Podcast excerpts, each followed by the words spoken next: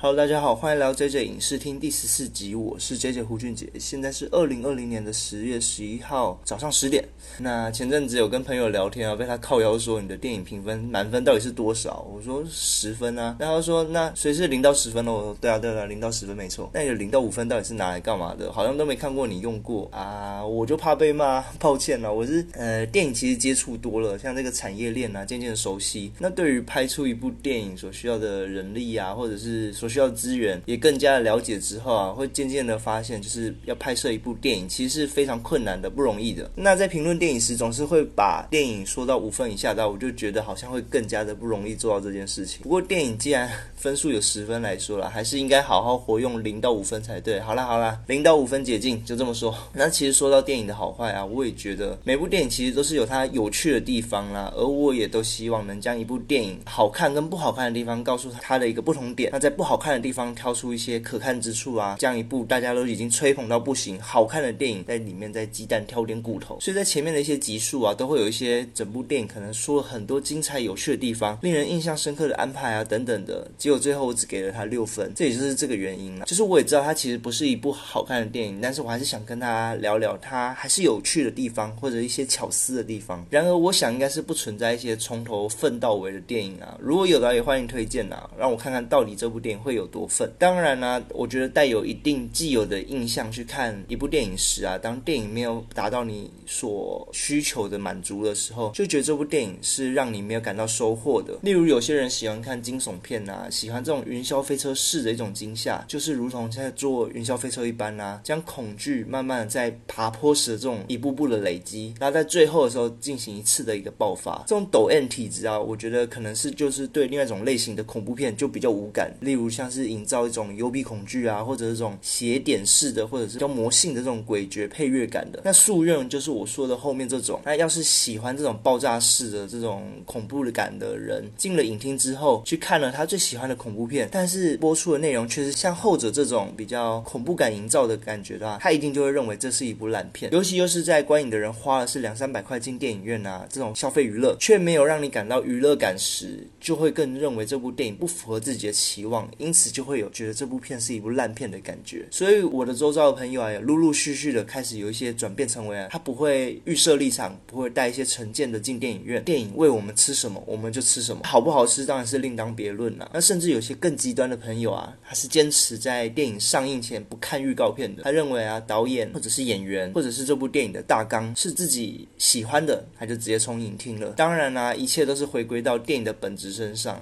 那电影的本质不外乎就是想要造梦给大家。达到娱乐的目的，电影想怎么看呢？需不需要做功课啊？我觉得这些都是其次啊。我觉得反而是这种如果刻意要求别人说看电影前觉得要做哪些的准备啊，有点像是一种情绪勒索或者是道德绑架了。那甚至是我的女朋友也会说啊，像是一部电影，你为什么会想要看到两次以上啊，或者是三次？你是失忆的忘记剧情，还是像脑粉一般的支持？我其实常常会用呃去餐厅吃饭这一件事情来举例啊。我觉得好吃的餐厅啊，会让我们一直想要值得回味，但找时。间再回去再吃一次，就像看了一部好的电影一般，我觉得它是值得再次品尝的。甚至是这部电影的导演啊，他的拍摄风格跟他的手法很合你的胃口，你就会不时的等待他再推出一道新的菜色一般。那今天呢，我就想跟大家聊聊一部前阵子跟《天能》这部电影有异曲同工之妙。他在讨论一些顺向时间跟逆向时间的电影啊，它是来自王菲的《凶月》（In the Shadow of a Moon）。那这集啊，我会直接将剧透全部的剧情。那介意的朋友。的话就请生人回避吧。那我来聊聊吧。《凶月》其实是一部二零一九年上架的还蛮冷门的美国电影，它在网络上讨论度不是很高，甚至连维基百科都没有中文的一个。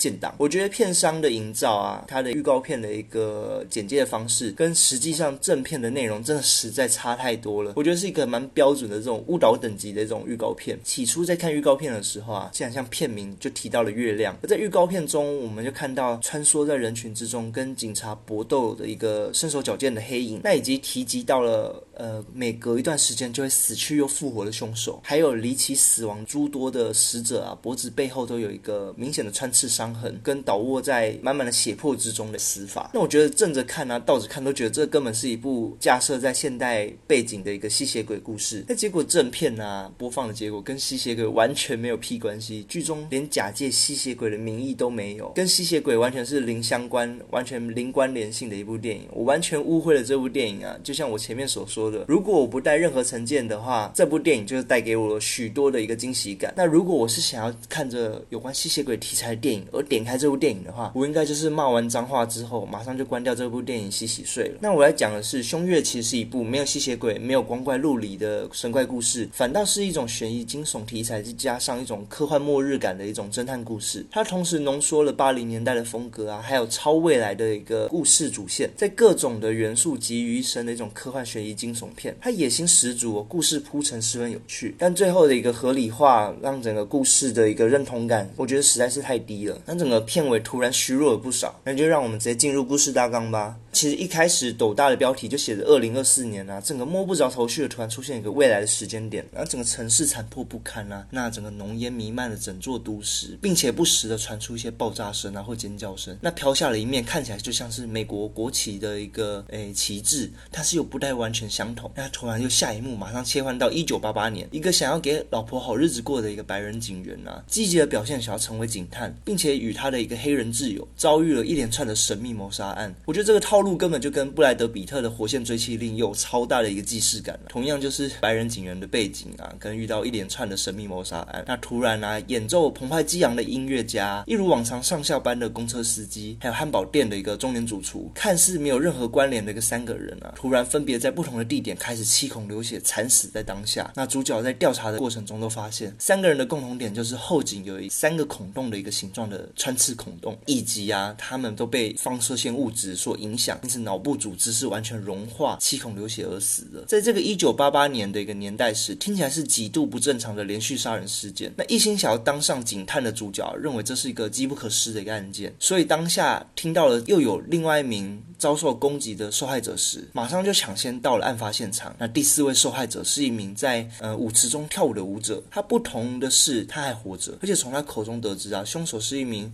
左手受了伤、穿着帽 T 的一个黑人女性，并且拿着一个。穿刺型的武器攻击了他，那就在他话说到一半的时候，受害者也七孔流血而死了。警方随即啊通缉了有着相同特征的嫌疑犯，而主角也恰巧刚好在地下铁的时候遇到了凶手。在场激烈的搏斗之后啊，凶手道出了主角名字，甚至跟他说：“恭喜你的女儿今天诞生了。”那随即凶手就在这个拉扯的过程中跳下了月台，被火车撞成了一滩番茄酱。接到讯息的主角啊，得知自己的老婆真的已经临盆了，并且也最后因为难产。而只留下了一个女儿，在查不出凶手的身份啊，案件也就这样悬荡了九年，就这样默默来到一九九七年，独自带大女儿的主角啊，因为没有办法陪在挚爱的身边，而不时感到了愧疚以及遗憾。而九年前因为警方追缉而死亡的谜样黑人凶手啊，民众们不断放大，认为说这是不当的种族施压，以及就是持续的在对政府提出抗争。那就在在一九九七年的当下，同样的杀人案又再次出现了，主角与黑人友人呢，认为这一定。是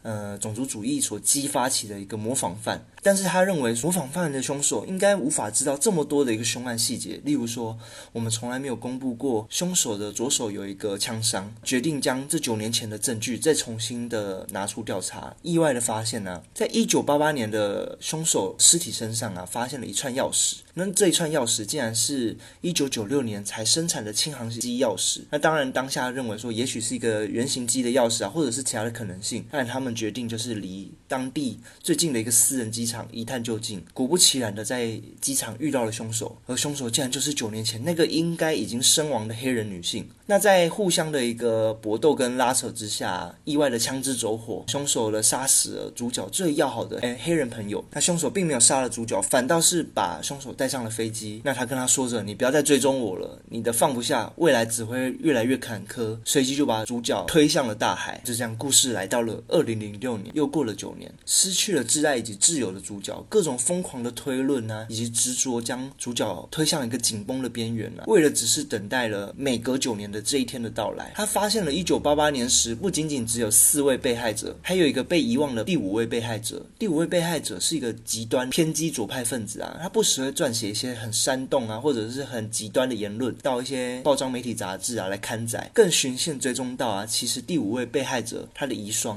那原来这一切的这几个被害者啊，都跟第五位被害者有所关联性，他都是跟这个偏激的社团啊有所关联。主角了解到啊，原来每隔九年的时候，会有一个月亮跟地球有一个超大的引力的一个时间点，它会造成了当天会开启一道相关联的一个连接通道，类似就是可以开启一个时空隧道的概念。他认为一切的谜团都说明着凶手应该是来自未来的，而且会每隔九年的一个周期持续的往前前进着。所以主角的时间点啊，他虽然隔了九年，但是凶手其实只隔了几秒钟，并且每隔九年的这个周期啊，一步步的向过去的时间一直移动着，直到凶手在一九八八年时死在在了地下铁跟他的一个搏斗之中。二零零六年当下追击的凶手的过程中啊，他开枪打了凶手的左手，这也让他想起在一九八八年跟一九九八年的时候遇到凶手其实是一个受伤的状态，而且他的左手是有一枚子弹卡在里面的，更证实了他自己的论调。所以即使他了解这个凶手，但是仍旧无法阻止二零零六年的一个凶手的一个行凶。在最后千钧一发之际啊，凶手又再次跑回了时光机，但是主角也更加的了解到了。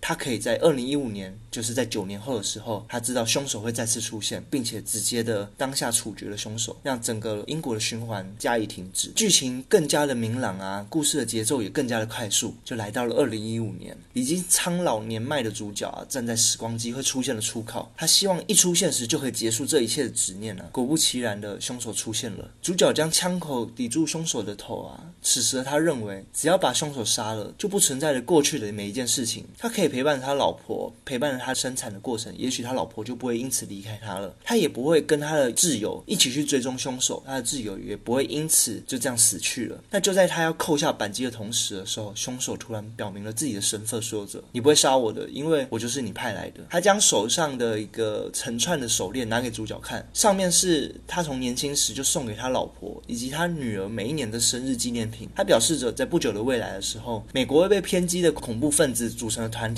所攻击，那在每一波的爆炸攻击啊，都带走了上万条的性命。美国的社会面临了崩溃之际啊，在二零二四年的时候，科学家们决定将它送往过去的每个时间点，并且将每一个恐怖分子的祖先所根除，在未来的社会可以得到平静。他并不是一个凶手，而是一个救世主，而他做的事情是拯救这个崩溃社会中唯一的希望。那主角得知真相之后崩溃痛哭，因为他知道了，他最后其实亲手在一九八八年的时候，最后将自己的。孙女在火车站给亲手杀了他，但是他也同时的必须告诉自己要放下报仇的愤怒。最后，他决定回到了家人的身边，陪伴他们的成长，以及面对这种未知的未来来做好准备。短评我必须说了，整部电影其实给我一种非常严重的头重脚轻的感觉。不知道大家有没有看过一种梗图啊？就是有两只柴犬站在两边，然后左边一只柴犬就是超壮的，右边一只柴犬就是侧坐很弱气的那种柴犬。那片头像是很强壮的柴犬，告诉大家说：“我他妈的要演出一个超强剧本了。那片尾啊，就像是侧坐在旁边的酷酷的柴犬，就是说，啊，我就只是想拯救世界啊。那整部电影就是给我一种这种浓厚的感觉。那这整部电影啊，是横跨了三十六年的故事啊。自然服装啊，配乐的风格是换了一层又一层，有种搭乘时光机呃历史巡回的感觉。而题材跟前阵子的天能不谋而合啊，道出两个不同方向的一个时间轴交叠，导致一些因果关系的互相联系，依旧会让人觉得十分有趣啊。但也明显的跟诺兰的一个功力相比，有一个很大的一个落差一截的感觉。《凶月》这部电影中啊，它的因果关系，它不像诺兰这么多条的一个故事线以及伏笔，它仅有凶手的一个主线安排啊，如何排除恐怖分子的一个故事，以及未来主角在凶手的手臂里留下了一颗子弹这两件事情的因果关系而已。但其实我反倒觉得这种诺兰很复杂的故事线太过于难懂，但是《凶月》这种又太过于简单呐，我觉得没有玩得很尽兴。那我觉得，在一九八八年的故事背景当下，主角的安排像极了《火线追气力》。而夸张的未来人穿越的杀手故事啊，以及主角的疯狂推理，让人极尽疯狂的一个感觉，不免除了让人联想到《魔鬼终结者》系列里面的莎拉康纳疯狂的执着毁灭日的到来，以及未来天王机器人的追杀。那整体的故事调性以及方向都对了，就差力道不够猛烈。不知道是不是成本考量啊？就是有一种，嗯，也许在请好莱坞的红牌明星演出，或者是特效再更加强烈一些，一定会让这部电影更上一层楼的遗憾感。观看《凶月》时啊，我其实是觉得十分惊喜又开心的。如同前面所说啊，它带出的故事完全跳脱我对于预告片的感受，已经首当其冲的获得了一个新奇的一个感觉。再来是跟前阵子的《天能》啊不谋而合的一个顺向时间跟逆向时间的因果关系交错的故事，让人不禁的玩乐。但其实最后的收尾也让我觉得十分可惜，已经空虚感十足啊。那看着疲惫不堪的主角啊，他花了大半的人生，只为了追查事件真相啊。而最后的真相是，凶手为了避免恐怖的攻击，而提前将恐怖分子的祖先先行排除。这种极端的转折啊，我觉得并不能让观众有同理心或者是认同感。他无法建立在主角身上的这种执着啊，突然转变成为原谅，我觉得整个是太过于大爱，或者说太过于理想了。这让我想到，就是一样是《火线追缉令》里面，在最后的时候，布莱德比特其实拿着枪指着凶手的头啊。他这种愤怒跟理性的一个争斗啊，在互相的一个争执的这个状况下。这种戏剧张力的营造，我觉得还是更加的一个理想的处理方式。也许未来再留下一点悬念的一个开放式的结局，会让这部故事再更加完美。那我的评分呢是给予七孔流血。虽然我觉得最后啊有点惆怅失落的感觉，但仍是一部安排蛮巧妙有趣的科幻悬疑故事。我是蛮推荐这部电影啊，给一些喜欢动脑的朋友们。当然我已经爆雷完了啦，也没有什么好动脑的内容就是了。那如果喜欢我的作品的话，欢迎留言或者是给个好评哦。当然更欢迎。推荐其他精彩故事给我，当然不仅仅局限于电影影集啊，像是动画、漫画啊，甚至小说，我都是非常欢迎啦。那也很感谢啊，你们这些三 F 支持的这些影视厅啊，也许大家有渐渐发觉啊，最近的 Podcast 这两三集的间隔距离渐渐变长了。主要的原因呢，是我即将进入了人生下一个阶段啦。即将进入爱情的坟墓，所以有很多的事情需要做最后的冲刺。那追着影视厅第一季就先到这了。虽然我也不知道哪来有规划第一季的概念，但是从哪时候开始？那第二季预告就先说，嗯，九九的第三季一定是会录的啦。那再来是我希望能做一个，就是一定很多人都听过，但是根本不知道是沙小的初代钢弹的故事，也在我的规划之中哦。希望能扭转大家对于一些看动画就是肥宅的刻板印象啊，或者是听完根本就变成我是肥宅我骄傲的感觉，没关系，那就先这样，我先去结个婚，下下个月我们再回来跟大家继续聊聊故事，说说感想，靠背一些时事或者是有的没有的。那各位笨蛋们再见，啵啵。